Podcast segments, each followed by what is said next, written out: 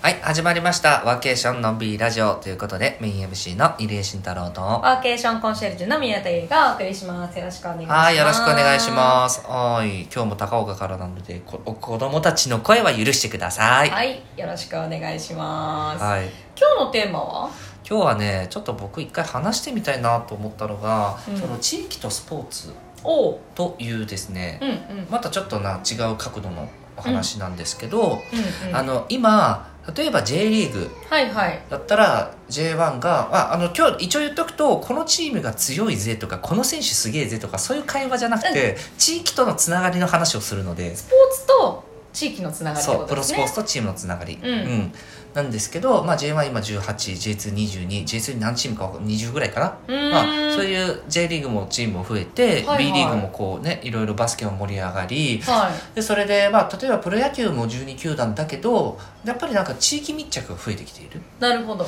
うん、例えばなんか野球だったら広島東洋カップとか見てたらすごいわかりますよねわ。かります。う、うんんそうなんですけどそのサッカーの J リーグも、はいやっぱりそれぞれの地域の方々にこうアイデンティティっていうのが根付きつつあるのかなっていうのが結構僕素晴らしいなってずっと思ってうて、ーん。うん例えば富山だったらカターレ富山、カタールとや。ねうんありますしで僕実はなんやかんやであの徳島ボルティスという超マイナーチームのファンなんですよあ、そうなんですね。めちゃくちゃ劇的なファンなわけじゃないんですけど、はいはい。あのたまに順位表を見てあ上いるみたい なああ、なるほど。 うんじゃあちょっと押してるぐらいの感じ。そうそうそうそうそうあのもともと徳島に住んでた時に生まれたチームっていうのがあってなるほど、なるほど。うんでここ最近あの10年ぐらい前と一昨年ぐらいかな、はいはに一一番上まで上がったんですよポンっい。てそんへなえ。弱小の四国のクラブがはいはい。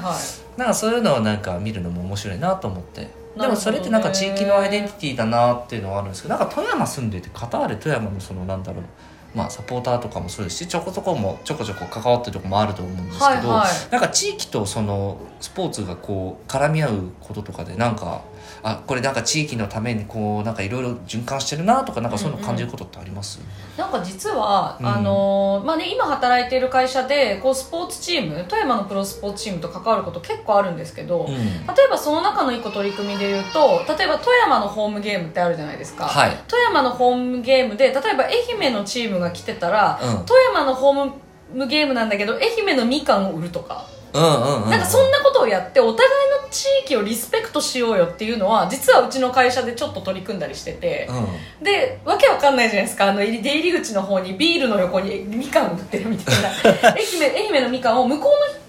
あの方々から一応持ってきていただいて、うんでみんなでそれを売るっていう、うんうんうん愛媛のみかん美味しいよ富山の人食べてっていうのをやってお互いの地域を知り合うみたいなことは結構やったりしてて、うんなんか今の話とちょっと違うかもしれないんですけどなんかやっぱそのこういう何スポーツ地域スポーツを応援している人ってやっぱその地域もスポーツも丸ごと応援してるから、うんすごい喜んでもらえるんですよ確かにそううんあやっぱ根付いてるんだなってやっぱ地域のスポーツチームなんだなっていうのは感じますよねそういう時確かにあのそうなんですよ地域に根付くプラス例えば J リーグとかだったら僕もたまにその J リーグニュースの,、あうんのうんヤフーのコメント欄を覗いてみる時あるんですよねそしたら例えば、えー、とそれこそ例えば東京のチームのファンがサポーターがいた時にあの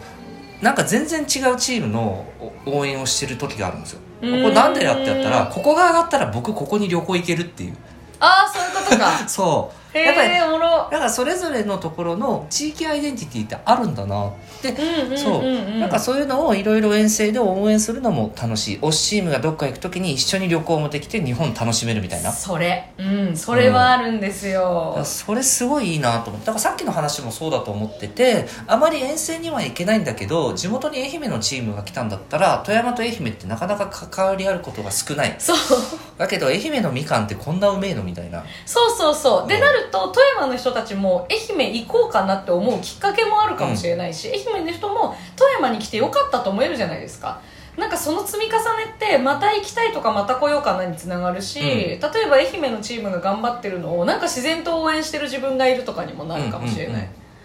でそれでお互いの地域行き来もできるし、うんうんやっぱその推しのチームとか推しを応援するために旅行につながるっていうのはあるあるですよねうんあるあるうんだからなんかそのサッカーとかもそうなんですけどあの意外なチームの観客動員多かったりするんですようーんそうなんなだんか昔のデータかなり前なんですけど今は多分4位とか5位ぐらい落ちてるんですけど、うん実はねアルビレックス新潟というチームが観客動員 J リーグ結構トップクラスらしいんですよ、へえ 新潟っていう街ですごいっすね新潟の人僕新潟よく行くんで、はい新潟の人のこう話聞くとやっぱり熱狂的なやつがめっちゃいるみたいなへ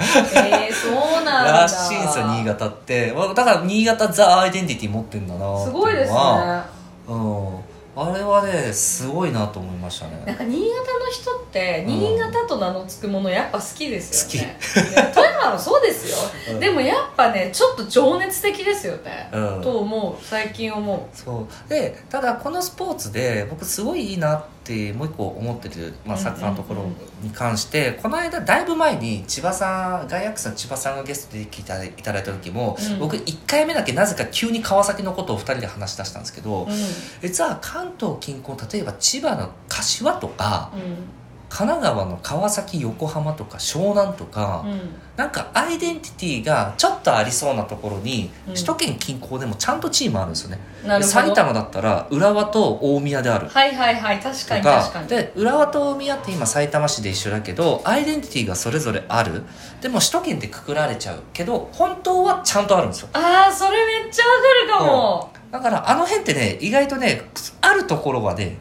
ローカルが面白いんじゃないか説僕持っててああ面白いかもそう確かにそうだから千葉は、ね、千葉ジェフ千葉と柏レイソルがあるから、うんうんで柏って確かに僕茨城茨城県子供の時住んだ時は結構柏行ってたんですよねへえうんだからなんかそういった意味でなんかそういうチームのあるところにお互いがこう、ね、サポーター同士行きたくなるのもああなるほどなそうやってローカル知ったりとかいろんな交流が生まれてなってくんだなってなってその先にちょっと俺別にあのテレワークできるからって言ってお分けしをする人多分してる人いるんだろうなと思ういるいる絶対いるうんいるし多分それみんなできるっていうなんか発想になってないだけで自然とやってるから、うんそういうのから入ってくる人もいればいいと思いますよねそうえ J リーグサポーターワーケーションとかあんのかな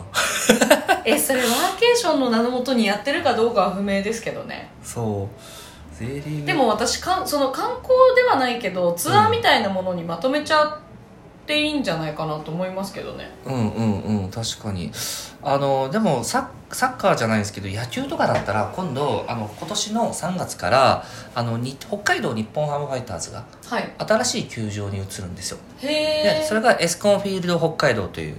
あの札幌から出て行って、まあ、うん揉めて、で北広島と隣町にできるんですけど、うんエスコンフィールド北海道ってその球場のところにもうホテルとか温泉とかあ知ってる商業施設とか全部作って知ってるそうやってるそこに三菱商ワークレーションサイトを作るんですよあついにスポーツにワーケーションを三菱は目につけたーうわーおもろ神田さ神田さんんはいエスコンフィールド北海道にうん作るっていうのであでもた面白だいから例えば今横浜ベイスターズの方でもあのよくあのこの間ゲストに出ていた福田さんも一回行かれてたんですけど、うん横浜スタジアムにワークスペース作って野球見ながらしたい人はどうぞみたいなめちゃめちゃ面白いじゃないですだかか、らなんかそういうふうなものにうんやっぱシフトチェンジっていうか変わってきてるうんなっていう印象がすごいあってそれってでも確かに僕それだったらなんかちょっと横浜に行ってみたいなってやっぱ思うんですよ、ね、思いますよね、うん、北海道行ってみたいなとうんか、やっ北海道はねマジで行きたいぱねエスコンフィールあそっか僕今年札幌行きたい言ってたのはエスコンフィールドを重ねていったらいいんかいやそういうことだちくしょう羨ましいそうだよなそうエスコンフィールド北海道視察したいっすって言ったらなねえ行けそうですいもんけるねかなそういや行ってみたいんだよな行行きたいですねでもそういうスポーツとワーケーションの文脈って、うんずっと近いところにあると思うんですようんだしそそうそうの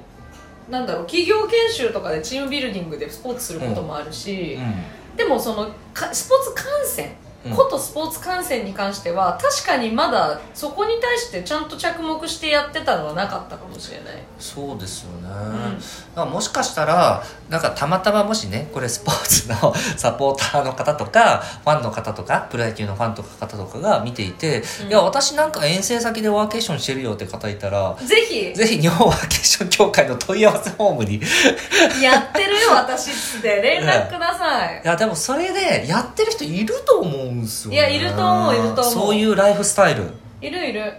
うんいると思う効率よく自分の推しのチームの試合を見るために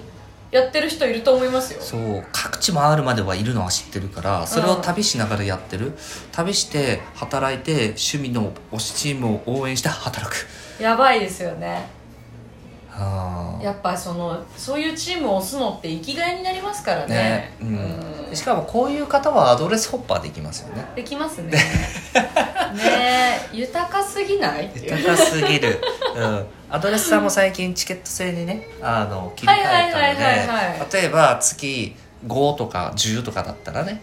おそらくそのねに月に2回遠征があるんだったうんらうんうんうそんこにアドレス使うみたいな、いや本当にいいと思いますよ効率的にねねうんうん、そういうライフスタイルも出てくるんじゃないかなって気がしていてだからなんかこれからねその人口減少社会を迎える中でもこういうのの象徴的な存在って大事だなと思っていて大事だからなんか僕も個人的にこういうのをこれから注目したいなっていうのを感じていたところなんです。素晴らしいですはいね、ただし関西での阪神タイガースの熱狂さはすごい あのねそれ は否めないあれはすごすぎるんですけどね、うん、そこは別あれのは世ね界の話だと思ってあれは別の世界だなと思ってましたははいい、というわけでですねそろそろお時間になりましたので今日のラジオはこれにて終了したいと思いますではまた次回のラジオでお会いしましょう高岡からはこれが最後です、最後ですねはいというわけでありがとうございましたバイバイ